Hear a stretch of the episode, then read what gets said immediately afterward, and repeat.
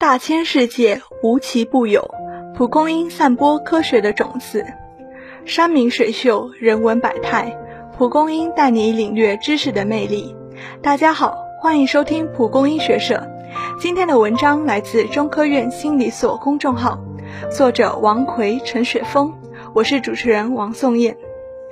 太阳常常被乌云遮蔽，道路往往会坎坷起伏。国家的历史中铭刻着多难兴邦，人生的历程中记录着逆境重生。在举国上下团结一心抗击疫情的日子里，许多人开始反思自己的生活、工作以及人生。经历疫情，人们可能会在哪些方面发生积极的改变？中国科学院心理研究所在开展的网络调查研究中。包括了这个话题，请作答者在一些选项中进行选择，并且可以选择多项。我们获得了一千一百三十二名作答者回复的有效数据，其中百分之八十一点二的人年龄在十九至四十五岁之间，百分之六十五点九为女性，百分之七十五点一的人拥有本科及以上学历，百分之八十七点六的人回答了自己的职业。其中百分之三点三为医护人员，在非医护人员中，百分之九十九点二八都不是患者、疑似患者或密切接触者。此外，作答者中百分之六十的人来自北京、四川、上海、江苏和广东，因此本文的数据分析结果和解释更适用于类似作答群体的人。改变之一。更加注意锻炼身体。人们最大的改变可能是对健康的重视。选择这一项的作答者占百分之七十四。如果按性别进行统计，男性作答者似乎更重视这一点。选择这一项的占百分之七十八，女性为百分之七十二。每天定时进行训练，不仅有益健康，还有助于适应家里蹲的生活方式。还有一点小建议。如果动员全家老小一起做某项锻炼，你可能会发现孩子锻炼的积极性会飙升。改变之二，更加注意个人卫生。呼吸道可能是疫情主要的传染途径，因此专家建议要做好个人防护，出门戴口罩，进门先洗手。百分之六十五点六的作答者表示自己比以前更加注意个人卫生，戴口罩和洗手也要讲科学。很多人突然发现自己几十岁了，连洗手这件事也没能做好。如果家里有刚从幼儿园毕业的孩子，正好可以当一当老师，教教全家人六步洗手法。洗手的时长大约是唱一首生日快乐的时间。想想看，你在学洗手，旁边有人在唱生日快乐歌，这个画面也算和谐有趣吧。改变之三，更加感受到人间真爱。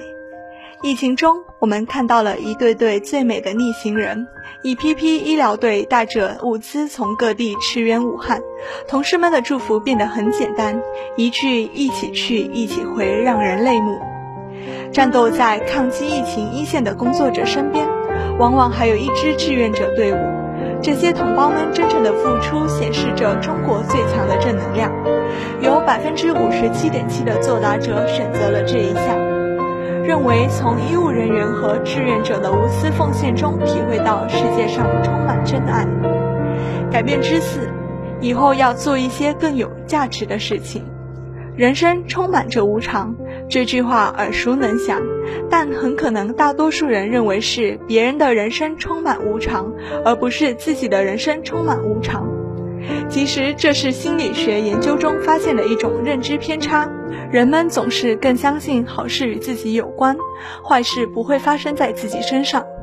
那位以一己之力造成几千余名居家观察者确诊的病人，他是不知道肺炎疫情的凶险吗？他是故意危害乡亲们的健康吗？也许还有一个原因是认知偏差，他真心觉得疫情很厉害，但只是对其他人很厉害，自己却不会受到影响。对于大多数人而言。这次疫情使得大家减少了一些认知偏差，不再有侥幸心理。大多数人能够严格遵守居家防疫的建议，大多数人出门都戴口罩。在面临无常的时刻，人们更可能去积极思考人生，有百分之五十三点八的作答者选择这一项，意识到世事无常，决定以后做一些更有价值的事情。而女性的感触可能更深，比例为百分之五十八点七，高于男性百分之四十五点九的选择比例。改变之五，更有大局意识。茫茫人海中，每个人都是沧海一粟。平常很难直观地意识到自己的一言一行对于国家和社会的意义。在这次疫情中，每个人都是防控重要的一环。在武汉封城的消息传出之前，就有人主动选择继续留守武汉。这个决策中，同时考虑了自己和他人的健康。在四川。传说只有八级以上的地震才能把人们从麻将桌前震开，但这个春节大家自觉地收起了麻将桌。在南京，一个无奈的家庭不得已举报了非要来家里拜年的外地亲人。网络上对这个家庭的评价不是无情，而是为他们负责任的行为纷纷点赞。在这次劫难面前，大家在思考如何做才对防疫有帮助。有百分之五十二点七的作答者选择这一项，认为自己比以前更有大局意识，积极响应政府号召，不出城，在家隔离，不串门。意识到发生这个改变的女性更多一些，占百分之五十五，男性中选这一项的比例占百分之四十五点九。改变之六，重新认识家庭的重要性。如果说家家都有一本难念的经，那么这本经书中很重要的一个章节就是夫妻关系。结合国内外的研究数据，离婚率最高的是婚后二至七年。为什么不是结婚后的一个月或一年？也许那是因为许多人依然抱有他或他可能改变的幻想，直至幻想破灭。大多数种子经过一个冬天都可以发芽。但是，等待他人改变来获得幸福的期限有可能是一辈子。科学研究表明，幸福的爱情中有一个非常明显的特点，不是改变对方或期待对方的改变，而是尊重对方，并把对方纳入自我的结构中，真正认识到对方对我很重要。由于这次肺炎疫情，有百分之四十七点六的作答者选择这一条，重新认识家庭的重要性。居家防疫的生活可能给男性带来了更大的影响，男性作答者选择了这一项为百分之五十一点五，明显高于女性的百分之四十五点六。想必此刻，可能很多人正在考虑如何重新认识爱情、婚姻和家庭。改变之期，作息更加规律，规律的作息有利于健康，大家都认同这一点。但不一定都能做到。按照马斯洛的需求层次理论，不需要担心生存和健康问题的人们，往往更关注高层次的需求，比如爱与被爱、尊重与被尊重、自我实现等。优秀的学习成绩提升了自尊，优秀的年终考核带来了荣誉和奖励。为了这些高层次的需要，我们选择加班，选择熬夜，忽视了最基础的健康需求。肺炎疫情让大家真切体会到了健康的重要。最基本的需求一旦开始作用，影响力要远远大于高层次的需求。于是，很多人终于意识到作息规律的重要性。居家防疫、行动受限的日子里，有百分之四十三点六的作答者选择这一项，认为自己的作息比以前更加规律。改变之八，注意辨别网络上的真假信息。许多人会发现自己的大把时间被智能手机悄悄偷走，自己的情绪被智能手机默默操纵。手机里有海量的信息，这些信息铺天盖地，难辨真伪。疫情的传染源到底在华南海鲜市场，还是被带进市场？到底多少人被传染？什么时候能够盼来拐点？吃什么药管用？